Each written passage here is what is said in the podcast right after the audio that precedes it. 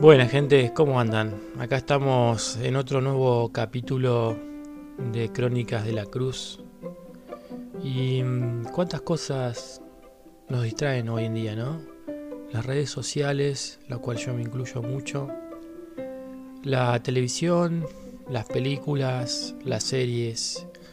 Cuántas cosas lindas que nos distraen de lo verdaderamente esencial. Justamente antes de empezar este capítulo estaba escuchando a uno de esos gurús, vamos a decir entre comillas, de la, del éxito y de la economía, diciendo que cómo puede ser que una persona de 20, de 25 años esté juntando las figuritas del Mundial de Qatar. Em, que en realidad debería estar pensando en otra cosa, no en su futuro, etcétera. Lo mismo digo, a veces, eh, ¿cómo puede ser que un cristiano se pase más tiempo en las redes sociales que estudiando la palabra de Dios, que son cosas muy importantes para su vida, para su futuro? Porque en definitiva, en la segunda venida de Jesús, todos los que creemos, y si no crees en eso, bueno, será una cuestión tuya, eh, todos los que creemos en la segunda venida de Cristo, sabemos que se lo llevará, ¿no? Aquellos que hicieron las cosas bien. Eh, a veces andamos demasiado ocupados, ¿no? Y acá traje un, claro ejemplo de un destacado industrial que él afirmaba que era cristiano, pero no era un fanático, ¿sí? Él no iba a la iglesia, pero él siempre se creía mejor que otros que aunque no iba a la iglesia se creía mejor que aún los que iban en ella, ¿sí? No leía la Biblia, pero es lo que dice, ¿sí? Lo que ocurre es que mi trabajo es muy absorbente, decía, y no puedo estar todo el tiempo con Dios. Ajá, mira vos. Típica es típica mentalidad del hombre secular, que hace de Dios un ser distante, a quien solo conoce de nombre pero no por experiencia personal. Para él sus negocios son más importantes que Dios. Eh, sin embargo, el tal hombre se considera cristiano y hasta podrá llevar una cruz pendiente de su cuello o una estampita religiosa en su billetera. ¿Cuánto hay que conocemos de este tipo de personas? Cuánto hay que estas mismas personas muchas veces nos critican, ¿sí? Porque nosotros íbamos a la iglesia justamente a sanar la parte espiritual. Este es un, claro ejemplo de, de, que muchas veces no le dedicamos el tiempo necesario a Dios, no le dedicamos el tiempo necesario a Jesús, ¿sí? Y hacemos eh, lo que creemos que está bien, sin embargo va a llegar un momento en que nos van a pasar facturas, ¿verdad? Eh, seamos conscientes de esto, por favor, porque mm, está tu vida, ¿sí? Eh, en, juego. Em, las redes sociales llevan, ocupan mucho tiempo, como lo dijimos anteriormente, ¿no? Ocupa mucho tiempo y nos olvidamos de lo realmente esencial que es estudiar su palabra. Tengo otra historia, a ver si me gusta. ¿sí?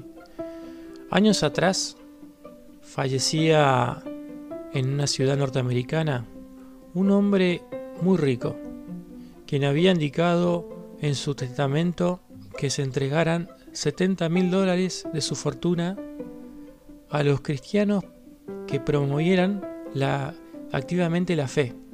¿sí?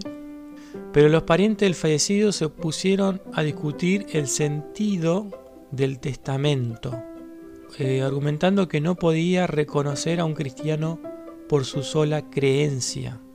Varios eh, clérigos testificaron delante del juez, presentando diversas definiciones de lo que es un cristiano. ¿sí? Sin embargo, por extraño que parezca, no se llegó a ningún acuerdo satisfactorio. Y finalmente, esa es la parte del testamento que fue anulada. Todavía sigue siendo difícil señalar a un cristiano auténticamente genuino. La apariencia puede engañar. Solo Dios conoce la calidad espiritual de sus hijos. Es eh, básicamente lo que nos pasa en estos tiempos. Eh, podemos disimular para las personas que somos un cristiano casi genuino y realmente nuestra relación con Dios no tiene nada que ver. Y a su vez, eh, podemos aparentar que no somos cristianos genuinos y sin embargo nuestra relación con Dios puede ser muy fuerte y de mucha amistad.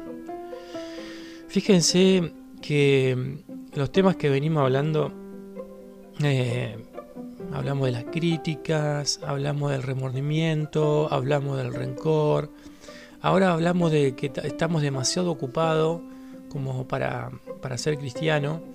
Fíjense que todos estos temas no la tenemos clara, nadie la tiene clara, en definitiva. Fíjense el caso, el último caso que, que acabamos de compartir, que mm, ni aún el juez ni aún los clérigos tenían en, claro cómo debería ser un cristiano genuino.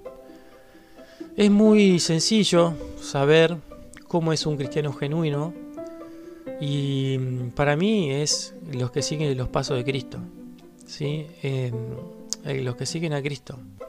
Todos los que imitan a Cristo son cristianos genuinos, ¿sí? Eh, son personas que no solo, eh, no, no solo aparentan ser cristianos, sino que internamente su relación con Dios es muy significativa, es muy pura, ¿sí? Ellos no pierden de vista esa parte.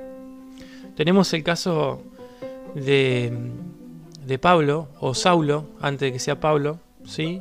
Vieron que Saulo eh, decía ser un hombre de fe y, y seguir al Señor, cuando realmente después conoce a, Jesús eh, y se empieza a llamar Pablo y empieza a seguir a Jesús, eh, se dio cuenta que realmente lo que hacía antes no era eh, los pasos de Dios, los pasos de Jesús. Bueno, algo parecido nos pasa a veces, ¿no? Que intentamos seguir a Dios a nuestra forma y y después nos damos cuenta de que no era la forma que Dios quiere, de que Jesús, lo, que Jesús quiere. ¿sí? Tenemos que, en otras palabras, imitarlo. Eso es ser cristiano, ¿sí? seguir los pasos de Jesús. Eso es ser cristiano. Es una tarea muy difícil, muy difícil porque hoy el mundo te ofrece muchas otras oportunidades. Te ofrece las redes sociales, te ofrece la televisión, te ofrece las películas, te ofrece las series, de la cual nos atrapa un montón y con la cual yo me incluyo también. Y, bueno, a veces estamos demasiado ocupados eh, haciendo cosas buenas, entre comillas, eh, trabajando o estudiando o vaya a saber qué cosa, compartiendo una parte social con alguien, un amigo. Son cosas buenas, ¿sí? Pero de eso se trata justamente Satanás está intentando de que hagamos cosas buenas para olvidarnos de nuestra relación con Dios y es una parte muy importante. Se pueden hacer cosas buenas eh, sin Dios y ahí te lo dejo, pensalo. Te hago una pregunta a vos a ver si lo puedes resolver. ¿Se pueden hacer cosas buenas sin Dios en nuestro corazón, en nuestra cabeza? Te lo dejo, ¿sí? Así que bueno, gente, espero que les haya gustado este capítulo que se llama Demasiado ocupado, ¿sí? Y mm, tanto como para el cristiano como para el no cristiano, ¿sí? A veces estamos demasiado ocupados para atender a nuestra familia, a nuestro amigo, tengamos en cuenta eso, ¿sí? Y para el cristiano también, tengamos en cuenta nuestra familia, nuestro amigo, pero sobre todo tener en cuenta a Dios en nuestros planes, en nuestras decisiones, eh, en nuestras súplicas, ¿sí? en, en nuestros ruegos. Hagamos de la oración una charla entre amigos con mucho respeto. Te dejo con esta pregunta Espero que tengas un bendecido día y una bendecida jornada. Te mando un abrazo.